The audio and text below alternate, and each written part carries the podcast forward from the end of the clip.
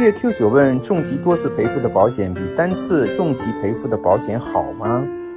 嗯，这个好和不好呢是相对的。多次赔付的保险和单次赔付的保险，它使用的场景不一样。单次赔付和多次赔付，从严格的风险发生概率来讲，其实是一样的，所以两者之间的价格差异也会比较小。只不过呢，多次赔付的。它会比单次赔付的多多一些啊，这个保障的机会。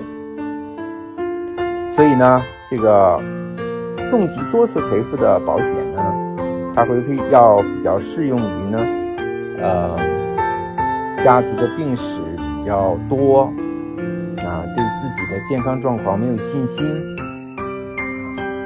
或者是呢。可能没有太多的财力去购买多个重疾保险，想通过一款保险来解决所有问题。在这种情况下，可以选择多多次赔付的重疾。但如果不是这些原因呢？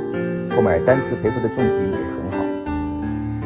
比如说一款重疾，它会有三次赔付，赔付一次之后呢，可能保费就豁免，还有两次赔付的机会。但是这两次赔付呢，其实。